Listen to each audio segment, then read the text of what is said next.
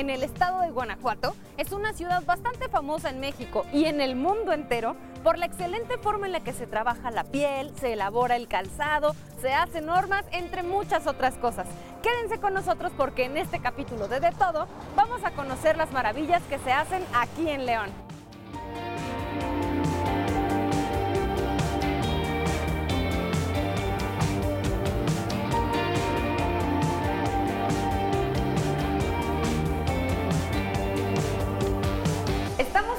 Las 599 tenerías que hay aquí en León, Guanajuato. Para que se den una idea de la cantidad de cueros que se trabajan, son aproximadamente 11 millones al año. Y está Olegario con nosotros para explicarnos, yo creo que primero que nada, ¿qué es una tenería, Olegario? Hola Alexia, este, ¿qué es una tenería? Fíjate que no es la primera persona que nos pregunta o se queda con el qué es una tenería o qué hacen ahí. Una tenería prácticamente nosotros nos dedicamos a la transformación del cuero, desde ver la- el animal, o sea, lo que es pieles, hasta realizar todo lo que ves aquí en, en tus espaldas, todos estos tipos de pieles para diferentes tipos de calzado. Una tenería es aquella fábrica donde se produce o se transforma toda esta materia.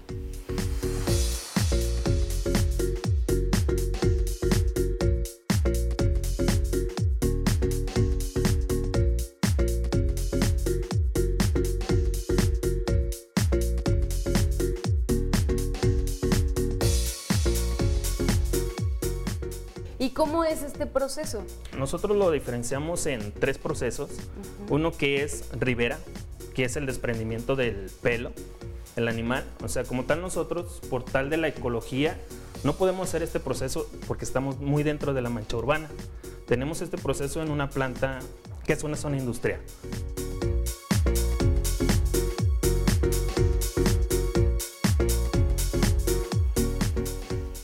Aquí es muy importante mencionar que el primer proceso para transformar las pieles forma parte de una cadena que hace que utilizar piel sea bastante ecológico, porque entonces aprovechamos en su totalidad el animal. Es El correcto. animal que normalmente es para consumo humano. Sí, es correcto. Tiene diferentes usos la piel. este, del proceso 1, que lo llamamos nosotros ribera. ¿Rivera? ¿Por qué se llama Rivera? Ribera son las abreviaturas técnicas del proceso del desprendimiento de pieles, todo ese tipo de, de sebos del animal. ¿sí? O sea, es un proceso muy técnico la parte de Ribera, como que implica muchas cosas. Y todo lo abreviaron en Ribera. Este proceso se desprende el pelo, el pelo como tal no tiene una función, pero de ahí viene la mentada grenetina, el colágeno, todo desprende desde este proceso.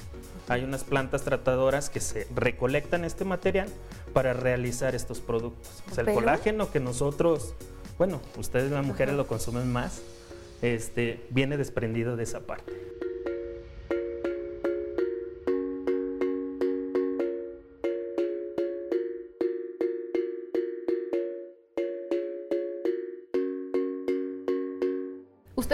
Reciben entonces el material con el que ya empiezan a trabajar aquí en, en León?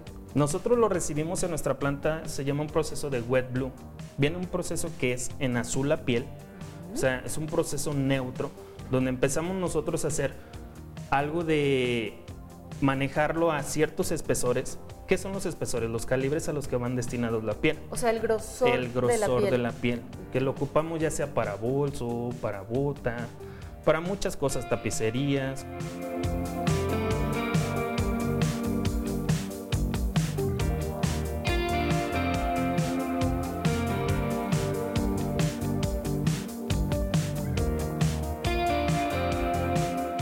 ¿Y de qué depende el grosor de la piel? Depende mucho del pedido que nos realiza nuestro cliente. Si nuestro cliente nos dice, ¿sabes qué? Necesito una piel para marroquinería. Tenemos un calibre en específico. Si nos pide un calibre delgado para tapicería o hacer otro tipo de... Nosotros vamos dando esos tipos de espesores a la piel para procesar. Pasa Pero un ¿cómo, proceso- espérame, ¿cómo, cómo- cómo le dan el calibre deseado? ¿La pasan por una plancha que la aplasta? No, hay una la máquina. raspan? Hay una máquina, precisamente se llama raspado. Esta máquina contiene unas cuchillas que van abriendo el cuero y van reduciendo el material al calibre deseado. Va ahí sacando el material y poniéndolo a un solo nivel. Y esto forma parte del, del segundo proceso que nos dijiste, se llama Así wet es. blue. Wet blue. ¿Por qué se llama wet blue? Nos dijiste que la piel viene azul. Viene azul. ¿Pero por qué? La piel viene azul prácticamente porque es tratada para hacer el desprendimiento de pelo se, se añaden partículas de cromo. Este cromo nos va pintando la piel azul, nos la va teniendo de este color. Hay un proceso que prácticamente nosotros vamos hacia ese nivel, que se llama un proceso vegetal, donde tenemos que alejar todos los fenoles. Estos fenoles son muy dañinos para la parte de, del producto, o sea, como es producto muy orgánico, o sea, tiene que ser algo ecológico, ¿sí? Estos vegetales, o sea, tenemos que destilar todo este cromo y la, la piel ya no quedaría azul, quedaría neutra, quedaría como color beige, ¿sí? Este proceso de wet blue por eso se llama de esta manera, porque trae estos cromos que nos lo van tiñendo de este color. ¿sí? Son químicos que desprenden el, el pelo, pero lo van cambiando.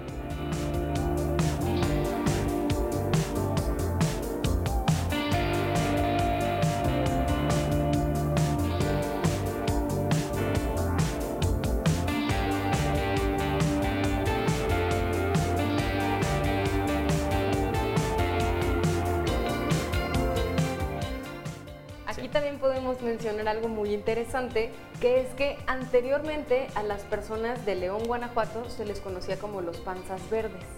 ¿Tú sabes por qué, Olegario? Sí. A ver, ¿por qué? Esto viene de años atrás. Este, es un proceso que nosotros lo llamamos el descarnado. Era anteriormente, este proceso lo ocupaban o lo realizaban en unas tablas, que teníamos que hacer el esmerilado hacia abajo. Y el exceso de químico del cuero que traía, que un proceso de cales y todo este rollo, te dejaba la panza verde como tal. De ahí nació el, los de León, panzas verdes. ¿Sí? O sea, por ese detallito. Te digo, hay una escultura que nosotros manejamos o tenemos aquí en el municipio, sobre Malecón de Río. Son tres burritos y una persona que está realizando el ejercicio como tal. Que es esto que nos comentabas de retirar grasa y pelo, pero que en la actualidad lo hacen máquinas. ¿no? máquinas. Ya son máquinas, ya no son personas. Ya es muy poco lo- lo- las personas que, Que, lo manejan hacen este así, proceso. sí. artesanal completamente. Así es.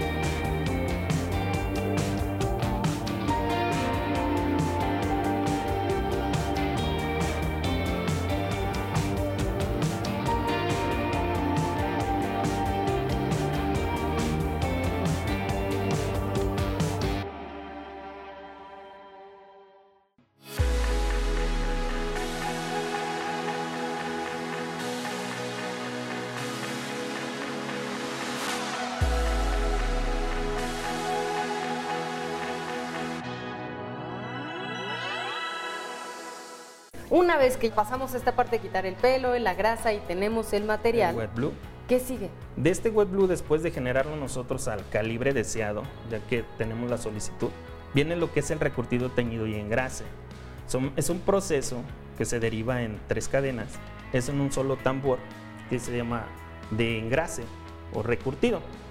Ahí empieza, se mete la materia prima como tal en azul, pero sale ya al teñido que nosotros deseamos.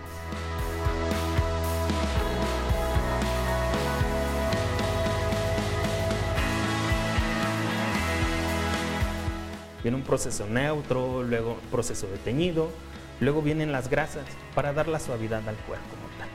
Claro, porque estamos hablando de piel. Estamos hablando de pieles. Obviamente si es, usas una piel deshidratada se quebra, ¿sí? Y es lo que no queremos nosotros. Por eso son importantísimas las grasas. O sea, esta parte del proceso es muy importante. Es muy importante. Y de alguna manera también es una parte del proceso que le da calidad a la piel. Porque, pues sí, como en todo, hay, podemos encontrar algunas pieles que sentimos que están muy duras, que están como secas, justamente. Es correcto, como mencionas, sí hay diferentes tipos de pieles. O sea, hay clientes que nos la piden muy reseca, muy suave, este, otras muy áspera, muy lisas.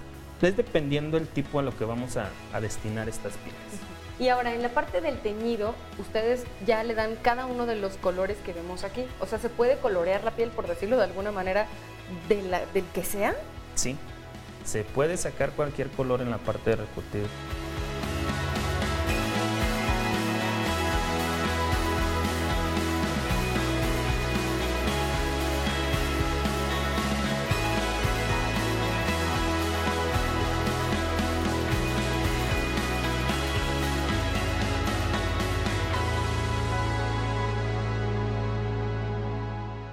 Cómo le dan, por ejemplo, algunas texturas? Porque vemos pieles, por ejemplo, que tienen textura como de serpiente, pero que obviamente no es una piel de serpiente de cocodrilo, ¿no? Es, de res. ¿Y cómo hacen eso ustedes? Aquí, bueno, lo que tú comentaste que si hacemos una plancha, aquí vienen las partes de las planchas. Tenemos unas placas de grabado que hacen este tipo de dibujos, el de serpiente, el de víbora, diferentes tipos, cuellos de toro, muchas texturas las podemos generar con esta placa.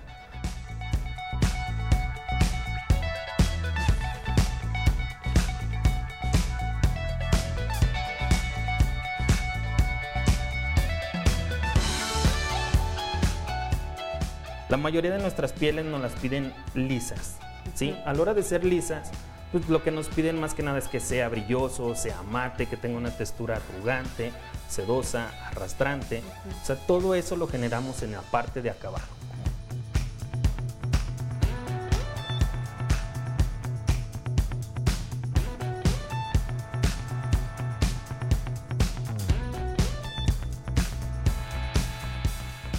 ¿Y qué es lo que más les piden en cuanto a acabados de piel?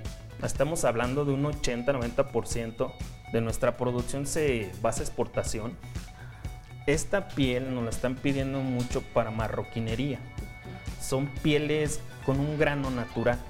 Aquí llamamos un grano natural que ejercemos o forzamos a que la piel quede graneada de esas veces cuando te da así como que escalofrío, que la piel se te hace chinita, nos piden esta textura, se la logramos dar como tal al cuero. Esa textura prácticamente la buscan porque es muy agradable al tacto, muy suave. Y para la marroquinería, que es productos, ya llamémoslo carteras, bolsos, todo esto, pues es algo que está en contacto con la piel y quiere sentir algo agradable. O sea, por eso nos piden este, este tipo de tactos en las pieles.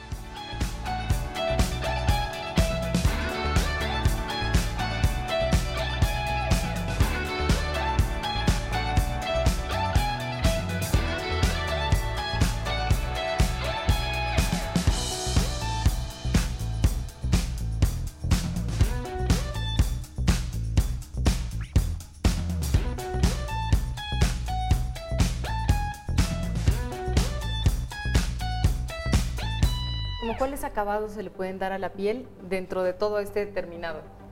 Mira, este, como bien te lo comento, están estos tipos de pieles. Estos tipos de pieles son acabados cerosos, son unos tactos pues, agradables al tacto, pero se siente la seda, o sea, lo que les agrada a nuestros clientes. Este tipo de seda que peinen, lo que te comento, que se sienta piel con piel, que es piel como tú lo mencionas.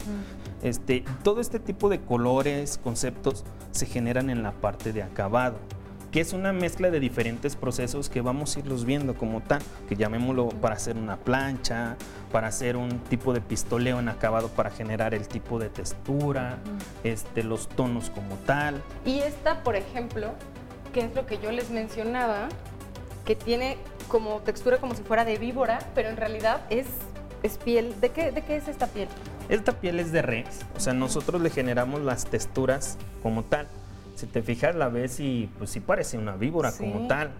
Lleva una parte de acabado que son unos papeles y después de ese papel viene el artesanal, o sea que hay que generarle la textura, el acabado para que parezca lo más real posible. ¿Y cómo, cómo trabajan con, con las pieles de res, Olegario? O sea, me imagino que cada res es una pieza de estas, ¿o no? O sea, cada res es un lado. O sea, la piel de res es un cuero entero, hablemos de dos lados como estos. ¿Sí? Dos lados. Este es un lado, este, la piel viene en cuero entero. Nosotros generamos esta parte de hacer el partido y generarlo por lados.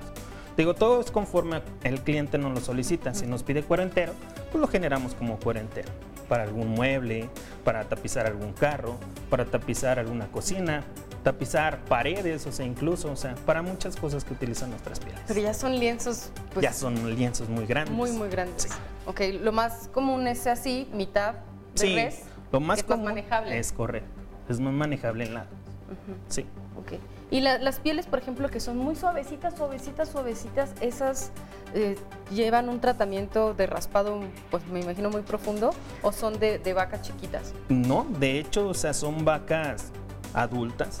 este, este proceso lo generamos nosotros en un tambor de abatana para generar esta suavidad. Igual tenemos pieles como, como este tipo, que si logras tocarlo es la suavidad que me comentas. Ay, sí, es muy suave, muy, muy suave. Y sobre todo, vean, es como muy manejable, distinto a esta que es más rígida. Es correcto. O sea, es la suavidad que tú comentas, que cómo lo generamos, lo hacemos con vacas adultas. Este, este proceso nosotros lo generamos en el área de acabado, que es un tambor de abatanar, lo cual nos va dando las suavidades. O hay una máquina que se llama máquina de aflojado o molliza, como muchos la conocen, para generar tipos de suavidades conforme vaya requiriéndolo el artículo final.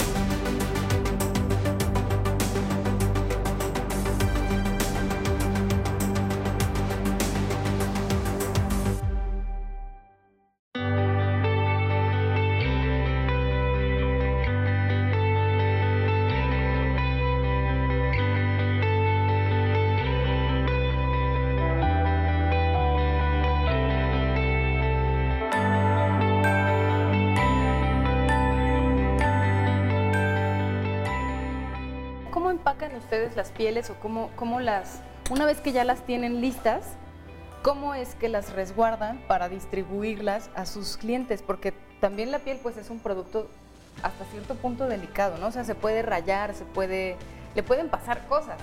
Es correcto. ¿Cómo almacenamos nosotros la piel o cómo hacemos la entrega? La generamos en unos rollos de ciertas piezas. Tú bien lo acabas de comentar, se pueden rayar. Generamos esto, nosotros conocemos lo que es lado flor, lado carne se enrolla hacia el lado carne para no tener estas rayones o cualquier accidente que pueda pasar al rollo y se dañe la piel. O sea, la cara flor es la principal. Es la principal. Sí, se va enrollando conforme esta flor hacia adentro, este, para no dañar el acabado o la piel final. ¿Y tiene algún tipo de temperatura, o sea, de, condiciones del ambiente que le puedan afectar? Mm, sí tiene que estar fresco el ambiente, o sea, en un ambiente muy caluroso la piel puede dañarse por sí sola en, en almacenaje. O sea, esta piel puede dañarse, una, en generar vapores. Este, si no está bien tratada la piel, genera este tipo de vapores en el almacenamiento y se generan hongos en la piel. ¿sí? O sea, es muy importante la frescura del almacén para que se sienta en ambiente la piel y no se, no se deteriore, porque se deteriora en el caso de suavidad, me genera estos hongos si hay mucha humedad, este, y la piel no funciona como tal, ya tendría que ser un desperdicio. Ok, entonces también ustedes tienen que tener mucho cuidado en esa parte del proceso. sí.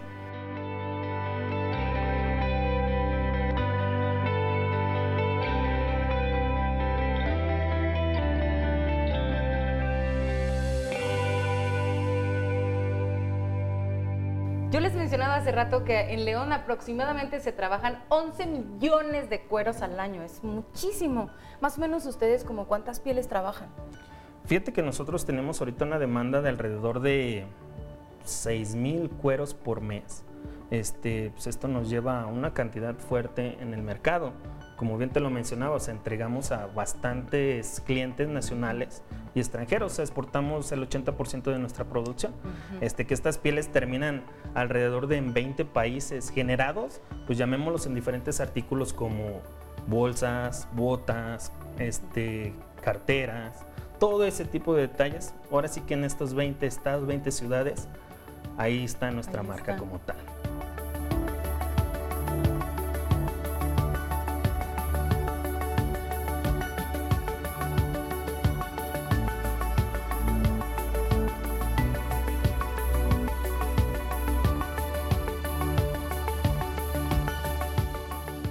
Más o menos en cuánto oscilan los precios de las pieles o de qué depende el Son muy variables, son muy variables, depende mucho de la calidad del cuero, este, la calidad en cuestión de limpieza, en cuestión del grabado, en cuestión del acabado como tal, o sea, generan variabilidad. O sea, hay precios muy económicos como precios muy caros, pero esto se deriva mucho del acabado que nos requiere el cliente. ¿Y cómo sabes que es una buena piel? O sea, que es de calidad. ¿Cómo sé que es de calidad? Mm. Buena pregunta, Letzia. Fíjate que cómo sé que es de calidad. Nosotros generamos el proceso desde el inicio y desde el inicio tenemos un control de calidad bastante efectivo, llamémoslo así. Y nosotros garantizamos la calidad de nuestros clientes sobre, sobre pruebas físicas este, y mecánicas que se le generan al cuero para que ellos no tengan ningún problema. ¿sí? Y yo como cliente, ¿cómo puedo saber que la piel que, que estoy comprando es de buena calidad o de mala calidad? Hay muchos aspectos que puedes generar, como bien lo comentaste hace momento. Hay pieles que te engañan, te dicen, no, es piel natural, es piel natural, y resulta ser un subproducto de la piel como tal. ¿Cómo puedes identificarlo? Una es el poro de la piel y la suavidad que te genera. Tú al hacer un romaneo, nosotros lo llamamos de esta manera, un romaneo es doblar la piel hacia el lado flor, la giras como taquito y te va marcando el deterioro la piel. Ahí empiezas a ver tú la calidad del producto que tienes en mano. ¿Sí? O sea, que se quebre el acabado, que se desprende el acabado o incluso se flotea el acabado. O sea, esta piel no es de buena calidad. Si la piel la regresa, si está estable, este es un producto de buena calidad. Ah, mira, ahí tenemos muy buenos tips para el momento de comprar pieles. Muchísimas gracias, Olegario. No, gracias a ti, Alexia. Este, gracias por la visita y pues los invito a todos a consumir productos este, de león, que llamémoslo las pieles, o sea, las pieles naturales. Apoyemos ahora sí que el comercio nacional, ¿no?